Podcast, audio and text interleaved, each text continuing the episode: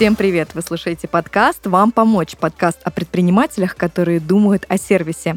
В этом проекте к нам приходят гости, ответственные за сервис в своих компаниях, и рассказывают о конкретных кейсах, неудачных примерах из практики и просто лайфхаках, которые работают на укрепление связи с клиентами. Меня зовут Дарья Новицкая, я пиар-стратег, и этот подкаст мы делаем в студии Red Barn. Спонсор этого сезона – сервис готовых решений для клиентского сервиса Elma 365 сервис.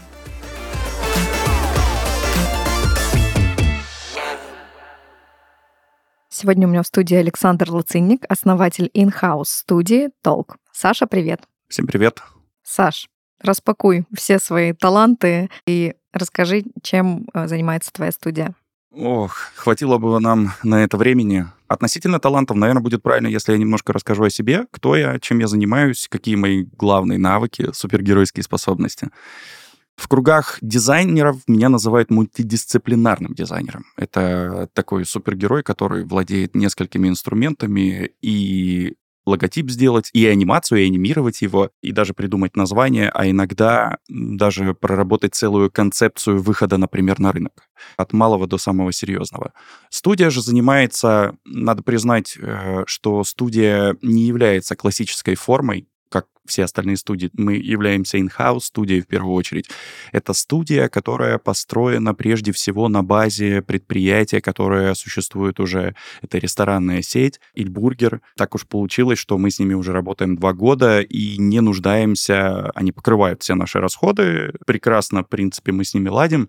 И на сегодняшний день мы с ними уже вот второй год продолжаем как работать. Вот здесь у меня вопрос, э, как понять, э, лучше идти в штат или создавать студию, на базе каких критериев э, строится вот этот выбор? Как мне кажется, что это в новинку, для многих на самом деле in-house понятие. Далеко не все понимают, что обычный фрилансер, который сидит дома там в своих шелковых трусишках, выполняет э, свои задачи, он может стать руководителем in-house студии. Но для этого нужно обладать несколькими дисциплинами, иметь, наверное, какие-то все-таки навыки управленца, потому что если в штате даже на аутсорсе появятся у тебя специалисты, тебе нужно будет ними как-то управлять. Ну и желание, наверное, вырасти. В общем-то, это легкая история.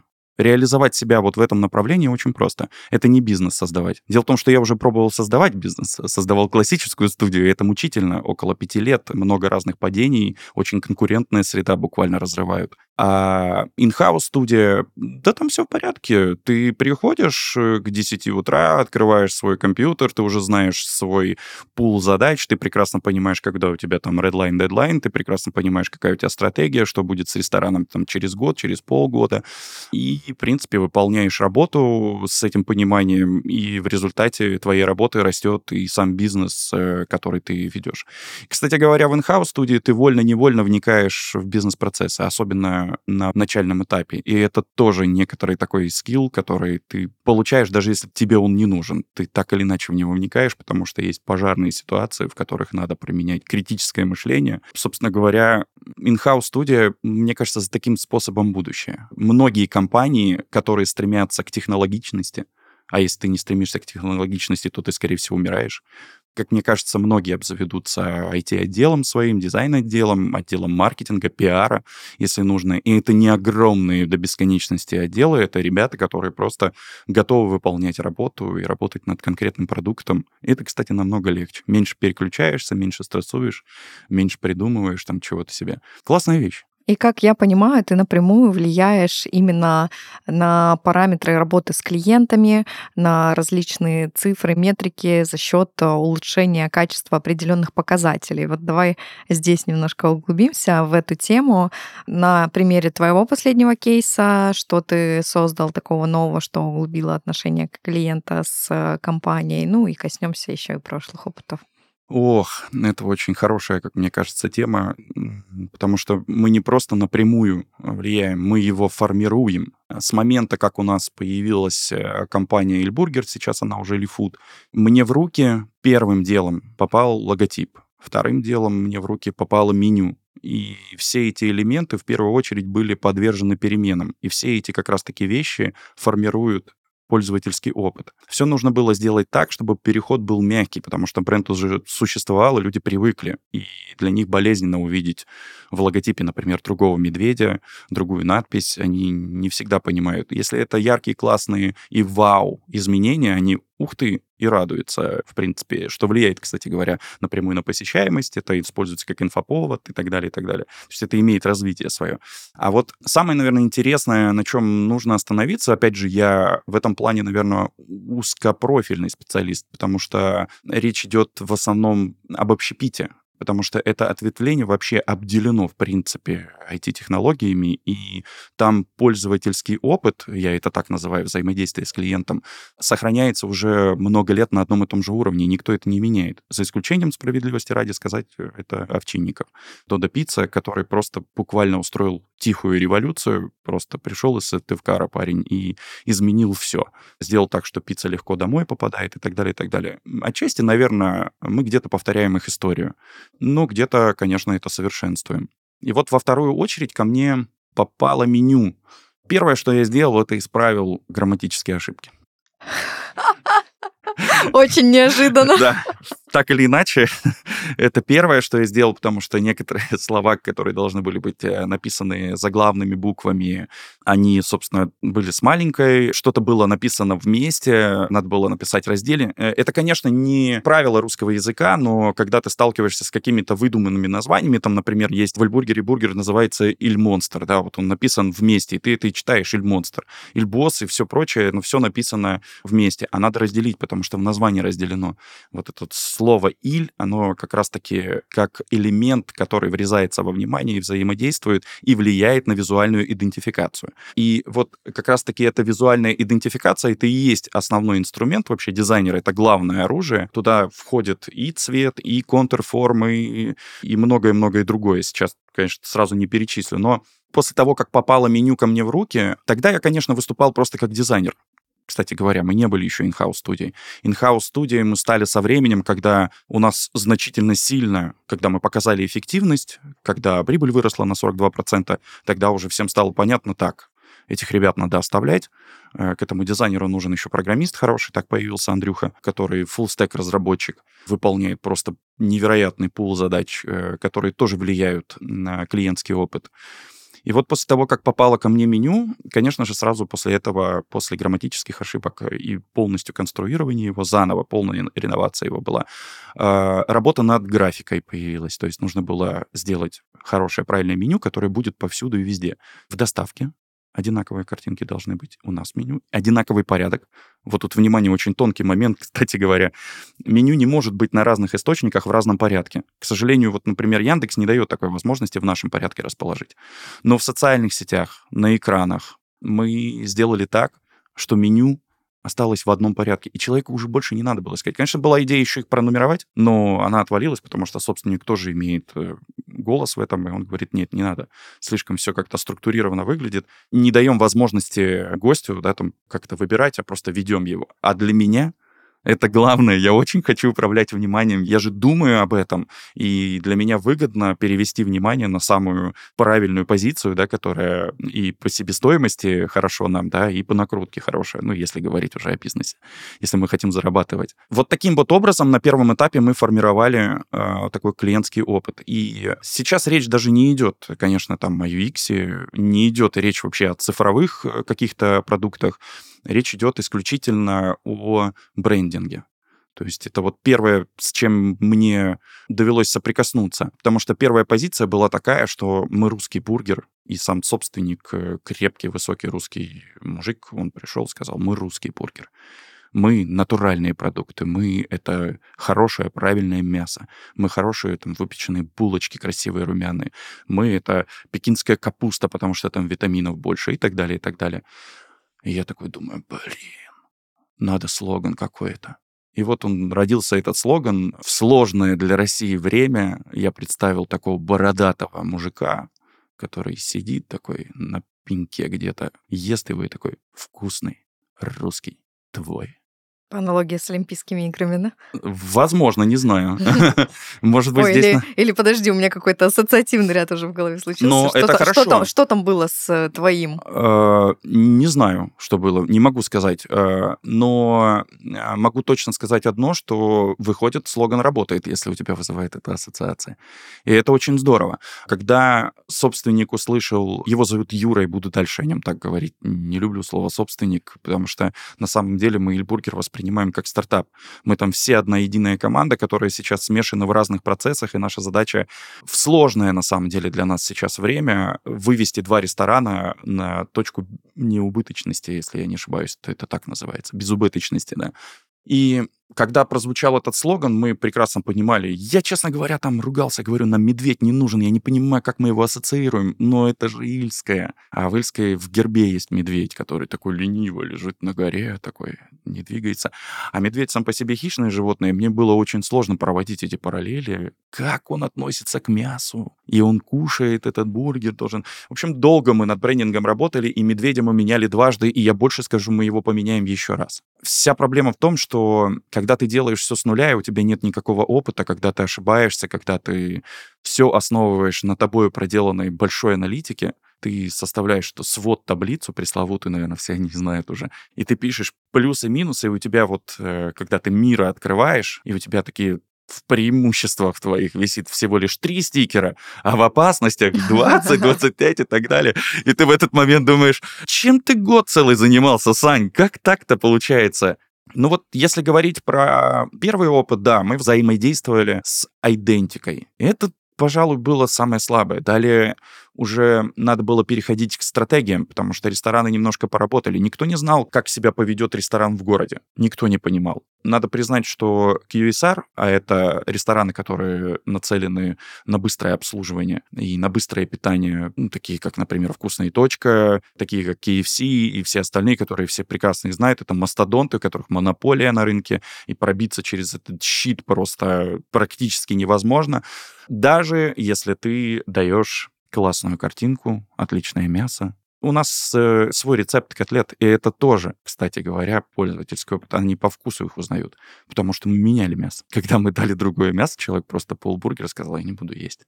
Это другое мясо. Год они ели одно и то же. Год, и вот он приходит, говорит, это отвратительно, мне вот, пожалуйста, то, что было. И вот мы идем к другому поставщику, я их называть не буду. Мы приходим и, собственно говоря, получаем то, что нужно. На нескольких точках разные поставщики, потому что люди любят разное. В городе это один опыт, один клиентский опыт вообще.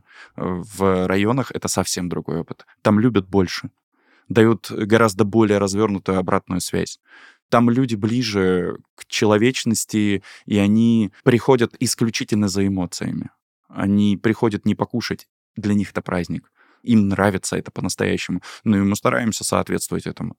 Мы стараемся их всегда ждать, быть гостеприимными, работаем над сервисом и так далее. Собственно, если резюмировать, то с помощью меню мы смогли вывести какие-то данные, которые нам уже позволили дальше строить стратегию, влиять на пользовательский опыт, на покупательскую способность. Дальше пошли уже неутешительные результаты. Нам стало даже, наверное, правильно сказать, страшно, потому что около 20 миллионов потрачено. Ты понимаешь, что это два ресторана, это американское хорошее качественное оборудование, это уже готовый интерьер, и ты понимаешь, в какой-то момент тебе надо что-то менять, потому что надо зарабатывать и при этом не подпортить качество. И вот в этот момент мы уже стали отходить от визуала и влиять на пользовательский опыт с помощью цифровых инструментов. Возвращаясь уже к этому всякий раз, считаю, сколько это стоит. Это стоит безумно дорого. IT Речь это... сейчас идет о приложении, правильно я понимаю? Да, и о приложении, и о меню, потому что сделать его красивым, как оказалось, да бесполезно это, на самом деле. Ну, порадует глаз, да, там обновились, классно, молодцы. Но опыт это пользовательский сломал если ты его через месяц поменял. Ну вот они привыкли видеть это, приходят и опять разбираются. А значит что? А значит, они тратят время за стойкой. А если они тратят время за стойкой, значит, ребята, которые по соседству в очереди стоят, еще больше ждут. А значит, негатив растет. Дальше на кассе, если ты шрифтом ошибся, например, вот ты вон не 25 пикселей поставил там, как надо было, кстати, надо ставить 24, чтобы кратно было 4, но это другая история, а поставил, например, там 16 пикселей. И все, человек вот так стоит. Что там? Не вижу. А Сбоку молодой стоит, он все видит. И, что вы не видите? Ну-ка, вот же, вот же. И растет негатив. Происходит ужасное. Например, день ты зарабатываешь 200 тысяч рублей. Это большой поток, чтобы такие деньги заработать э, в таком ресторане. И в этом потоке люди, да, вот они неделю так приходят, покупают, э, кушают, пробуют. И вот э, в какой-то момент, да, это прекращается. Вот как ты думаешь, что на следующей неделе будет? Вернутся эти люди? Нет, никогда. Потому что они обозлятся, они покушают э, от фастфуда, к которому уже все привыкли. Они считают, что он вообще вредный, а на самом деле он может быть не вредным, если, например, не переедать. И люди не вернутся на следующей неделе, потому что они получили негативный опыт. И вот тут, наверное, я сейчас красиво в плаще выйду на такую возвышенную поверхность и скажу, что вот над этим мы сейчас каждый день работаем, чтобы этого не случилось. Заработав однажды в день 200 тысяч, хочется сразу же больше. И ты думаешь, как? Ну, улучшаешь опыт? Ну, наверное, да, классно. Но не только в этом. Введение новых продуктов. Посредством аналитики ты понимаешь, что... А кофе где, ребят? Почему ставки на кофе нет? Высокомаржинальный же продукт? Высокомаржинальный. А кофе где год? Почему не поставили? И вот мы сидим, сами себе ругаем в этот момент. Это же самый высокомаржинальный продукт. Почему бы нет? Какие-то кофе-заправки, удивить чем-то. Ты в конце концов поэкспериментировать. Еда у нас прекрасная. Напитков нет. Вот над этим тоже сейчас работаем. Тоже работает над опытом. Мы садимся в кружок и начинаем думать и ругать друг друга. Типа, почему? А почему вот так? И вот это, наверное, самое классное в этой работе, потому что только в инхаус студии я вот к такому пришел, что приезжает владелец бизнеса и с тобой на одном уровне садится и начинает думать и понимать, что в августе, когда ему целый отдел говорил, что мы должны готовить приложение, а не большую рекламную кампанию на телевидении, которую, кстати, посчитали свыше, чем на полтора миллиона. Это отдельный случай, но на самом деле это действительно так и стоит. Там очень много задействовано и профессионалов своего дела, да, там это и, и отснять видео, это и подбор актеров, это и макияж для актера, там грим, э, это и постановки и все прочее. Я все это прекрасно понимаю, но не для нас. Потому что мы еще не можем пока такие расходы покрывать. Баловаться мы не можем себе позволить. Мы можем только действовать в рамках э, аббревиатуры пресловутой, которую ты часто уже от меня слышала, MVP продукт э, с минимальной жизнеспособностью. Не иначе. Мы не можем себе по-другому позволить. И если говорить о опыте в рамках этого, вот существует такая коалиция ребят, которые каждый понедельник садятся, и мы вот каждый день думаем. Мы отличаемся, на самом деле, от других бизнесов, мне кажется, так. Я не бывал, но мне кажется, что мы сильно отличаемся. Отличаемся тем, что мы самобытные. Мы такие, какие панки. Мы не преследуем каких-то правил. Наша задача одно — удобно должны купить и вкусно поесть и получить хорошие тем самым эмоции. Все, никаких больше правил не существует. У других существует масса правил. А мне доводилось, кстати говоря, по роду деятельности, мы не берем другие заказы вообще, но мы даем услугу как консалтинга. Я вот был в цех этого города, называется ресторан с такой концепцией прикольной. И там мы долго говорили, как им улучшить сервис как сделать, чтобы у них не было так много негативных отзывов, там, прочее. И я говорю, вам нужно просто поток уменьшить. Так что они говорят, нам людей не пускать? Я говорю, нет, просто ценник на вход поднимите, и все. Пускай люди ходят те, которые считают этот ценник справедливым. А те, которые будут его считать несправедливым, они просто не пойдут, выберут другое место. Но при этом вы и в цене не проиграете. Ну, то есть у вас прибыль все та же будет, но количество-то людей уменьшится. А значит, на кухне не будет проблем с опозданием блюд, с качеством исполнения и так далее. Надо признать и управление, и ребята очень молодцы, потому что хотят новаторский подход. А к новаторскому подходу, чтобы контактировать, чтобы заигрывать с клиентом опытом, для него ну, надо иметь стальные нервы.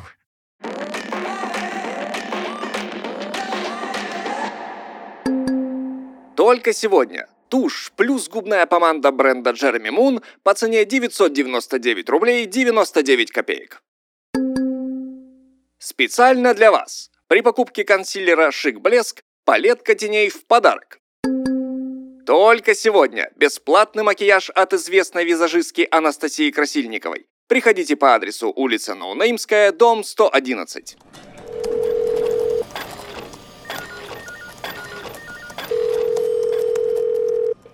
Здравствуйте, вы дозвонились в компанию «Серебряная груша». Чем я могу вам помочь? Здравствуйте, я хочу отписаться от СМС-рассылки. Подскажите, пожалуйста, почему? Для меня не актуальны входящие предложения. Почему? Мы подбираем наши акции очень внимательно. Я даже не знаю, откуда у вас мой номер телефона. Я не использую декоративную косметику. Да, но наша СМС-рассылка могла бы вам помочь выбрать подарок. Мне не нужен подарок. Вы можете просто исключить меня из рассылки. Хорошо, вам не нужен подарок. Может быть, тогда рассылка будет актуальна для выбора подарка сестре или подруге? Нет, пожалуйста, просто исключите меня из рассылки. Я вас понял. Вы были исключены из СМС-рассылки. Могу еще чем-то помочь? Нет, спасибо. До свидания. До свидания. Акция! Сейчас вы услышали пример ужасного клиентского сервиса. Компания не только измучила клиента рассылками, но и не попала в свою целевую аудиторию. К тому же специалист сервиса проигнорировал просьбу клиента и не исключил его из списка смс-рассылки. Так себе клиентоориентированность. Меня зовут Элма. Я часть команды Elma 365 Сервис – умной платформы для предоставления лучшего сервиса клиентам, партнерам и сотрудникам. Для того, чтобы сопровождать клиентов на всех этапах взаимодействия с вашим бизнесом, мы в Elma 365 Сервис разработали клиентский сервис.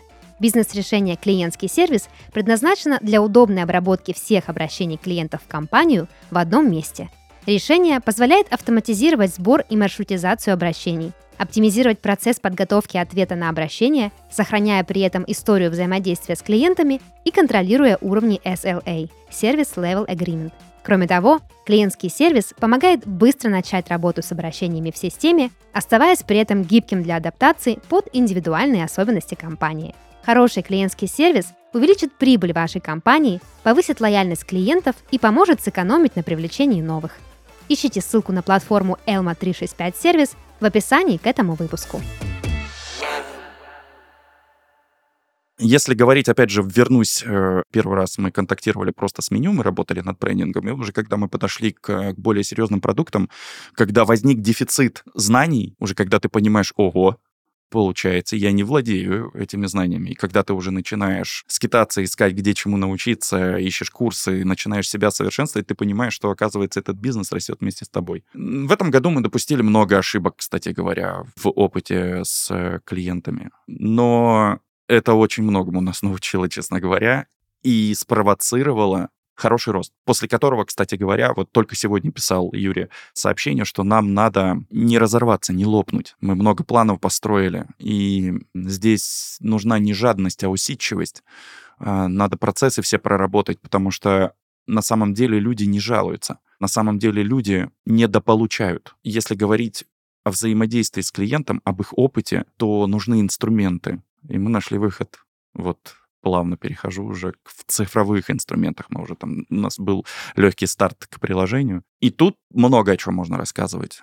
И об интерфейсах, и о пользовательском опыте, потому что теперь это не один ресторан. Это не просто ресторан в офлайне, куда мы просто пришли, и наш опыт начинается с момента, когда мы открываем дверь. Вообще не с этого опыт начинается. Опыт начинается с вывески, там работает визуальная идентификация. Даже если ты ее с 7 метров, там, с 10 метров увидеть, ты должен понимать, что это Эльбургер. И вот ты дверь эту открываешь, ты видишь это меню, ты уже знаешь, где какое меню висит, ты уже не первый раз, и скорость твоя покупательская растет, опыт становится лучше, и в этот момент, когда я сижу в ресторане, я часто бываю в ресторанах, мне надо всегда почувствовать, я должен увидеть, я должен прожить, иначе я никогда не пойму, или будут ложные какие-то ощущения. Ты наблюдаешь за этим, и ты понимаешь, во, нужно интерактивное меню, нужен продукт новый, технологичный. Терминалы оплаты нужны.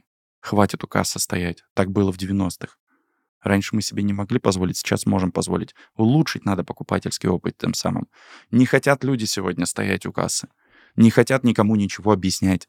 Хотят самостоятельных решений. Взрослые все. Просто не хотят. Поэтому должны появиться терминалы, должны появиться приложения. Но тут не задача. А деньги у вас есть на терминалы? Ну, мы все в голос. Нет, денег нет. А хотите? Хотим. Ну вот, чтобы это реализовать, приходится извиваться. Сначала приложение для телефона, причем это кроссплатформенное приложение. Это не прям приложение, к которому мы привыкли. Это сайт, данные которого подтягиваются в браузер, который мы написали для приложения. Мы выкручивались как могли.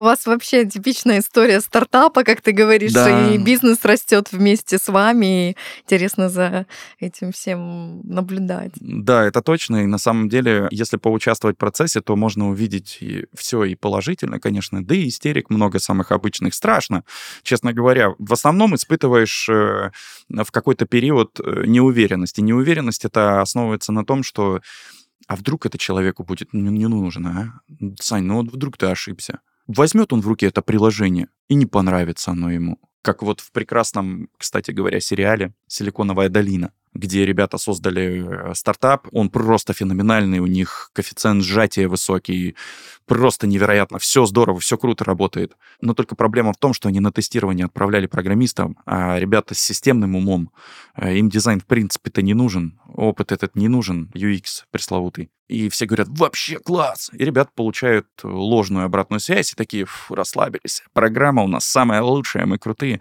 Но вот девочка, обычный менеджер, открыла и просто говорит, это ужас, это нельзя выпускать. Релиза не должно быть.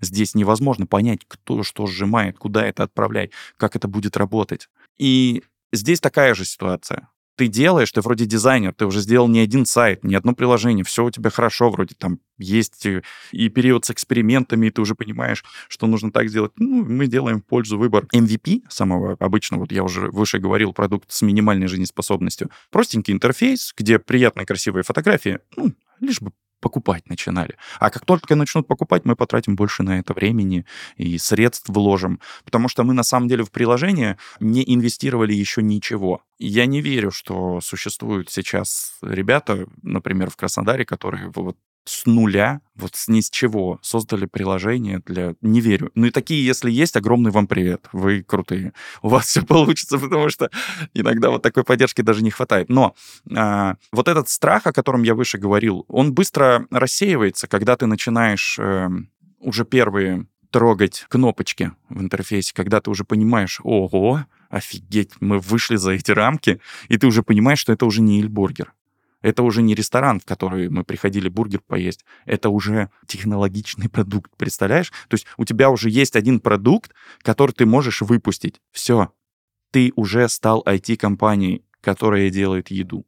Все. С момента, как только ты нажал на телефоне тестовой версии эту кнопку, и у тебя там бургеры начали прибавляться и цена расти, ты такой думаешь, все, думаешь, как дальше идти? Оно все горит, мотивация бешеная, у тебя же уже все получается, а у меня времени побольше свободного, чем, например, у ребят-программистов, потому что я дизайн сделал, в работу отдал все, я только проверяю, участвую в планировках и так далее. И вот прихожу в ресторан и такой думаю, да, что же с меню делать? Другое оно должно стать как-то все схематичнее. Не работает просто дизайн, просто красота не работает. Работает только так, как это нужно человеку. А как нужно человеку?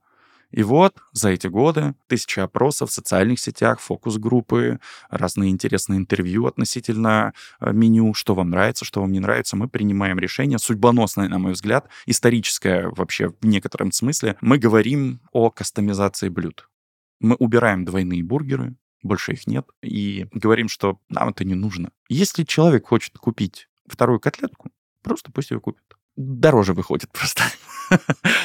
Ну, конечно, наверное, я не должен это говорить, но мы все прекрасно понимаем, что, да, там бизнес, он существует для того, чтобы зарабатывать, да, ибо все остальное это игрушки, развлечения, и все-таки меню нужно делать таким, чтобы оно приносило доход. Опять же, в диалоге с Катей, да, маркетолог, э, с которым ты меня познакомила, прекрасная дива, э, мы с ней, э, когда разговаривали, она приводила реальный кейс с Макдональдса, который ушел уже с нашей страны. Она рассказывала про то, как проводились исследования, и они в результате молочные коктейли вынесли как отдельную кассу для них. И в два раза больше, как не в три, если не ошибаюсь, их продавали.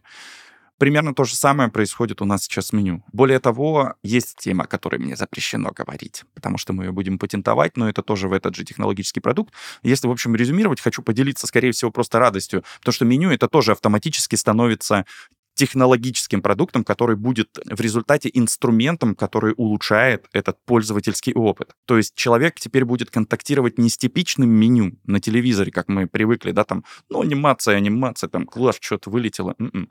Мы будем провоцировать продажу. Через какое-то время на некоторые позиции будет варьироваться цена.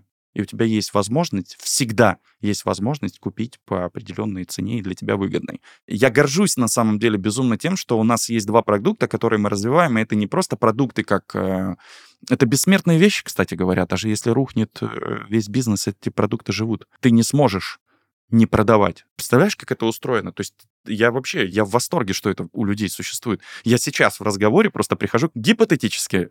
Мы просто от нечего делать, вот мы решили перекурить, все улетим куда-нибудь на остров, закроем все рестораны, скажем, хорош, нам это уже не нравится этим заниматься. Приложение просто автономно продолжает работать. Как жить после этой мысли? И вот если говорить про инструмент, например, меню, это тоже вот два таких хороших, серьезных инструмента, которые мы сейчас развиваем, чтобы влиять на клиентский опыт. И в целом, я не забываю про тему подкаста, да, это все формирует, собственно говоря, картину этого бизнеса, вот эту структуру, которую мы так долго, тщательно выстраиваем, которая будет уже взаимодействовать не как интерфейс взаимодействует с человеком, не как меню взаимодействует, а как бизнес, как ресторан взаимодействует с человеком. И вот чтобы над этим начать работать, нужно внутри создать много разных продуктов, провести тысячи разных аналитик, написать тонны просто этих свод-таблиц, свод-анализов, чтобы понять, что надо в этом изменить. И, если честно, я крайне редко за свой, ну, богатый достаточно опыт работы с людьми, э, с бизнесами разными. В основном все верят в фантастику какую-то. Но никто не хочет реализовывать так, как оно должно быть. Все думают, вот так и все, щелкнул пальцами, как Танос. Оно либо исчезло, либо появилось. Нифига. Все гораздо сложнее, все по-другому. И, кстати, я хочу развеять миф. Не всегда нужна большая команда для того, чтобы реализовать большой продукт. У нас сейчас пять ресторанов. Нас не больше семи человек, кто работает над развитием. Вот я считаю, что это трудно на самом деле. Ну, мы много работаем. Не скажу, что мы там прям вот не отдыхаем. Конечно, отдыхаем. Даем себе такую возможность. Возможно, мы быстрее бы росли, если бы была бы вот, например, если говорить про написание приложения, конечно, хотелось бы взять еще одного программиста, потому что медленно идет там системная работа. Насчет дизайнера я бы с удовольствием себе конкуренцию составил, кстати говоря. В конкуренции разрабатывать э, продукты цифровые гораздо веселее, лучше и быстрее, и вообще, мне кажется, качественнее. Потому что чем больше голов над этим думает, тем лучше. Ну вот, собственно говоря, так, да. Я много рассказал уже и даже открыл один инсайт. Ты часто говорил про исследование отзывов, с которыми вы сверяетесь для того, чтобы менять продукт, для того, чтобы делать продукт еще более удобным, качественным, как ты еще сказал, вкусным да. и так далее. Как вы вообще работаете с отзывами? Какие инструменты для этого используете? Даже плохо, если честно говорить. Э, мне кажется, что... Спасибо за честность. Пожалуйста. Э, мне кажется, что просто модерация вообще в целом, я не говорю сейчас об исследовании, да, именно модерация отзывов, она должна быть уникальной. С человеком надо общаться с позицией друга. Вот мне кажется, этот официоз, который от компании следует, он умер. Людям это не нужно. Они уже все прекрасно знают, как строится бизнес. Весь этот пух, который постоянно там, мы побеспокоимся о вашем, да, там, в следующий раз мы сделаем лучше. Если ты хочешь лучше сделать, пригласи, докажи человека прям там. Придите к нам со всей семьей, и мы за свой счет вам с удовольствием вот приготовим там бургер, попробуйте. И как не разориться при этом, при таких обещаниях? Ну, я, честно говоря, тут э, рассуждаю на эту тему, но именно я и инициатор того, чтобы отменить такую вещь. Собственник э, бизнеса обещал так не говорить, но буду, видимо. Он как раз-таки в случае какого-то сильного негативного отзыва всегда возвращал средства за блюдо в течение нескольких лет, около пяти лет. Э, при этом они зарабатывали, конечно, но я вот сторонник того, что с миру по нитке и нищему шуба. Нельзя так делать, потому что есть люди честные, есть люди не очень честные, и есть э, такие отзывы там, я отравилась, всю ночь чувствовала себя плохо, вот, э, да, действительно, такие есть, и не только у нас, кстати говоря, я мониторил и другие рестораны. Вот чувствовал себя плохо, ужасно, вообще просто 40 температура, и мы просим всегда, если вам не сложно, чтобы это не выглядело как вранье, докажите это просто обычной справкой. Это несложно сделать, прийти в поликлинику, сдать анализ, и, пожалуйста, вы меня отравили. И мы готовы нести, например, ответственность. Хотя я очень смелый, конечно, сейчас как бы мне по ушам за это не надавали, но я был инициатором, чтобы вот подобных вещей не делать. Модерация — это, наверное, оружие, которым надо пользоваться грамотно и хорошо. Это хороший источник э, для аналитики, вот именно отзывы.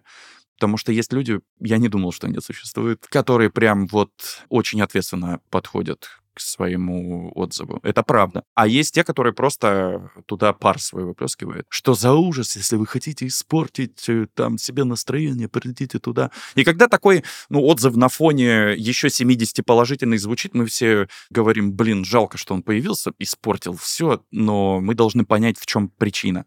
И мы сразу же, сразу же, моментально, это никогда не откладывается больше, чем на два часа. Мы приходим в ресторан, э, ну, мы не приходим, конечно, это управляющее дело, делает. И мы разбираемся, смотрим по камерам, выясняем, что это за человек, вычисляем по заказу, кто этот человек, смотрим, что, как приготовили, смотрим на котлеты. Иногда мы действительно были неправы, потому что поставки были не супер хорошие, мы не пробовали какие-то котлеты. Даже я иногда пробую, тоже рассуждаем на предмет качества котлет. Кстати, ключевая вещь на самом деле. И вот мы также используем, кстати говоря, если продолжать эту тему, социальные сети. Примитивная вещь, на самом деле. Обычный опрос. Просто так, ребята, привет. Давайте проголосуем за тот бургер, который вам нравится. И вот когда у тебя, ну и таргетирование, конечно же, по, по твоим подписчикам, речь идет о контакте, и мы таргетируем, да, и там, когда у тебя 500 человек после таргета голосуют за конкретную позицию, и когда ты видишь, что у тебя, например, Илькура набирает больше процентов, то ты понимаешь, м-м, вероятно, ребята все-таки за здоровое питание. Они, наверное, все-таки переживают, что там колораж высокий, например, там, или вредность какая-то есть. И ты начинаешь думать о новинках. Такой, а давайте питу введем для всех неожиданно. Это прекрасная булка итальянская, вкуснейшая просто невероятно. Она складывается там, не помню что, правда, внутри. Ну, там тоже говядина, естественно, из мяса курица на выбор. И ты вводишь, и все, она пользуется спросом, и теперь ее все выпрашивают. А мы ее сделали сезонкой, потому что это принцип щенка, наверняка ты знаешь. В продажах существует такое правило, когда ты отдаешь человеку в руки маленького щеночка, он такой, ой, какой маленький, красивый, там пам пам пам пам А потом его забирают, и такой, как бы это не твой щенок, но тебе бы еще погладить бы хотелось. Такое, ну, такое дурацкое чувство испытываешь. И мы примерно этот способ и используем. Мы просто берем, даем сезонное блюдо какое-то, да, они попробуют его. У нас, кстати говоря, в этом сезонном блюде участвовал Андрей Трегубов был гусаром. Мы назвали бургер гусарский. На Андрея надели такой костюм гусара. Вообще очень колоритно получилось, круто так. И, кстати говоря, гусар себя хорошо показал. Очень хорошо показал. Потому что взаимодействие правильно построили и построили на том продукте его, который тогда был востребован. Еще, кстати говоря, очень интересная вещь, что у нас бургеры мы, анализируя опыт покупательский, пришли к тому, что их надо разбить по категориям, потому что некоторые люди, мы ставили в меню тег «опасно большой». И все ребята, мужики, кстати, в основном приходят такие работяги. Дай мне этот опасно большой. Они не читают вот название, им все равно, они просто слушают, ну, опасно большой, дай мне вот так. И я это когда трижды услышал, и такой думаю, нет, все, надо по категориям разделить, им удобно. Им нравится так, они веселятся. Когда ты вообще придумываешь такие слоганы, там на плакате написали «Шац», держи двоечку. Ну, казалось бы, да, глупость же, но покупаешь один бургер, получаешь второй подарок. Из-за этого шат держит двоечку. Определенная категория ребят, которым нравится это, они приходят и покупают. Мы ее не задействовали раньше, эту категорию, но они платежеспособные, приходят и покупают. И это поменяли обычным слоганом, просто его написали, и вот он результат, и вот они пришли, и вот они купили. Наверное, глупость ужасно скажу, но очень хорошо даже листовки в свое время работали. Хотя я противник этого. И мы даже грешники ужас. Да простят нас все, лифты использовали как рекламную. Это, это, это все работает на самом деле. Не так, как хотелось бы, потому что нерентабельно. В лифтах реклама колоссально дорогая, там 30 тысяч в месяц. Это не стоит таких денег абсолютно. Но в остальном это классно работало. Ну вот, э, возвращаясь, мы говорили о том, как мы работаем с отзывами, работаем с людьми. Мы работаем очень просто и работаем на том уровне, который мы сейчас можем себе позволить. На самом деле мы не можем себе позволить сейчас какие-то серьезные там фокус-группы. У нас и специалистов, во-первых, таких нет, которые могли бы организовать подобное. И у нас нет времени. Мы стартап, мы не имеем права сейчас топтаться на одном месте. Ребята, которые приходят к нам работать, работать э, из других компаний, где все хорошо и постоянное финансирование, они всегда такие медленные, размеренные, у них шоколадная жизнь. У нас нет. Мы панки. Нам надо по-быстрому, все равно, какие последствия потом исправим. Погнали, это надо запустить, сделать. Все, у нас постоянно все кипит, мы ездим, делаем, думаем. Невозможно. Это особенно если окунуться в операционку, крыша едет иногда, я Просто вот на период, пока уезжал Юра в командировку, это просто было невероятно мне пришлось вникнуть во все эти процессы. Я понял, что работает правильно, неправильно. И все, что мне осталось делать, это только шокировать его по приезду с вот таблицей, в которой вот я выше рассказывал. Где 25 Ты, рисков, да? Да, рисковые. У тебя просто таких три стикера одиноких лежит. И причем это три таких стикера из разряда «Мы красивые, мы вкусные, приходите». Вот что-то вроде того. И когда ты это понимаешь, э, тебе становится страшно, конечно. Так вот, вернусь. С людьми работаем в социальных сетях, э, с отзывами работаем э, в Яндекс отзывах, в 2GIS тоже работаем. Но, опять же, довольно часто это не идет в аналитику, потому что модератор должен быть грамотным манипулятором на мой взгляд, как бы это сейчас ни звучало. Если модератор не в контексте, если модератор просто автоматизирует ответы, как у нас это сейчас происходит, мы пробовали по-разному. У нас такой внутренний конфликт случился в предприятии. Я топил за то, что у нас слабовато все в социальных сетях, нет вот этого гудежа, знаешь, такого вибраций никаких не происходит. Ну, я просто сторонник того, что если ты критикуешь, покажи, как должно быть, и я решил показать. И на два месяца просто вот ушел в социальные сети. Параллельно выполнял свою работу, было сложно, но э, так как э, я в какой-то степени, наверное, обладаю таким синдромом двоечника, то есть я хорошо выкручиваюсь из ситуации всегда, очень как-то жизнеспособный. Мне кажется, знаешь, синдром самозванца — новое понятие. Сегодня синдром двоечника. Да, синдром двоечника, да. Как двоечники делают, да? Они не учат уроки, они приходят и списывают, делают это по-быстрому. Но при этом они вечером, когда надо было делать уроки, поиграли в футбол, встретились с друзьями, узнали что-то новое, поиграли в моем случае на гитаре с ребятами, оторвались как следует. А Утром я посредственно выполнил уроки, но я не считаю, что я после этого стал плохим человеком. Я не говорю, что так надо жить. Это выбор каждого. Образовываться нужно, но нужно понимать, для чего тебе это образование нужно и как оно тебе будет. Но это совсем другая тема, конечно. Это, я чувствую, как меня на обочину выбрасывают сейчас. Сворачиваем, стоп-слово. Да, мы договорились, что мы пристегнулись, поэтому я буду аккуратен. Да, мало того, что мы пристегнулись, мы уже практически приехали в место назначения и будем потихонечку немножечко резюмировать э, нашу беседу. Какие ты видишь вообще типичные ошибки в клиентском сервисе, ну, в компаниях, с которыми ты сталкиваешься? Все банально, отсутствие технологий. Все максимально банально. Технологии а, автоматизируют и облегчают жизнь. Более того, они экономят деньги. Конечно, не на начальном этапе. На начальном этапе придется вложиться, но надо понимать, что вложение происходит прежде всего в инструмент, который никогда не умрет, и он всегда останется с тобой, даже если твой бизнес просто закроется. Конечно, не везде нужны технологии. Например, а, был опыт, когда мы пришли в строительную компанию, и нам говорит э, руководитель, знаете, что я хочу? Я хочу всех построить строить вот так вот, где они там, у здания, которое они строят, и с айпадом пройтись и просто покликать пальцами и всем раздать задачи. Я говорю, ну, в общем-то, благая идея, но она стоит полтора миллиона. Он такой, это очень дорого. Я такой, я согласен, но это и много работы. Почти полтора года нужно это делать. Полгода мы берем просто на исследования, на всякие там, на создание дизайна, потому что надо еще понимать, до UX есть не слабые исследования, которые состоят прям вот из нескольких слоев серьезной аналитики. Там даже я не в контексте. Я сколько лет работаю, я даже просто перечислить их не могу. Там сегментация рынка, например. Там очень много серьезных вещей, которые требуют действительно увлеченного такого внимания, чтобы достичь чего-то. И вот на этом кейсе вот я и хотел объяснить, что на самом деле, а, наверное, одна из самых главных вещей, которые я замечаю, это то, что никто не стремится к эволюции. Труд может стать проще, легче. Можно все автоматизировать. И при этом места, где работают люди, они не пострадают. Технологичность важно развивать. Особенно, наверное, буду выглядеть как патриот в России. Это очень важно, и эта ниша, господа, абсолютно свободна. Я знаю, что есть э, монополия, МТС э, и другие гиганты, такие как там, ну, Билайн, конечно, не так, Яндекс, но если говорить про монополистов, да, и простых ребят, которые, как мы, начинают просто что-то делать, надо понимать, что вот эти самые монополисты, они свободно выкупают стартапы. И тебе надо определиться, для чего ты делаешь свой бизнес. Вот это современный мир, мне кажется.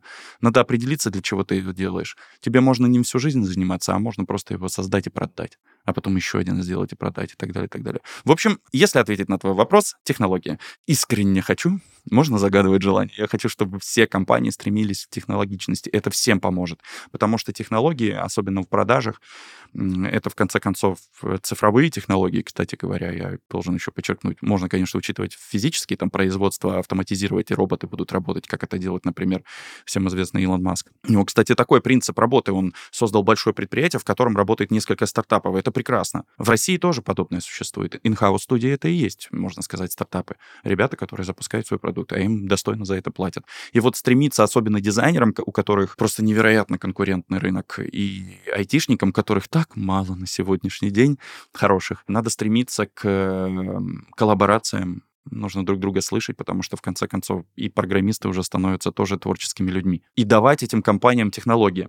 То есть мало компаниям я к этому хотеть воспроизводить в своей деятельности технологии. Важно, чтобы были такие ребята, как, например, вот представим, что мы с тобой э, владельцы какой-то студии IT, да, чтобы мы могли это предложить, чтобы у нас тоже котелок варил в этом направлении, чтобы мы могли прийти и сказать, М, прикольно, у вас агентство недвижимости, а давайте сделаем личный кабинет для пользователя, где у него без общения с риэлтором будут складироваться все квартиры. Пусть он туда заходит и пишет нам свою оценку, потому что на самом деле я ненавижу риэлторов.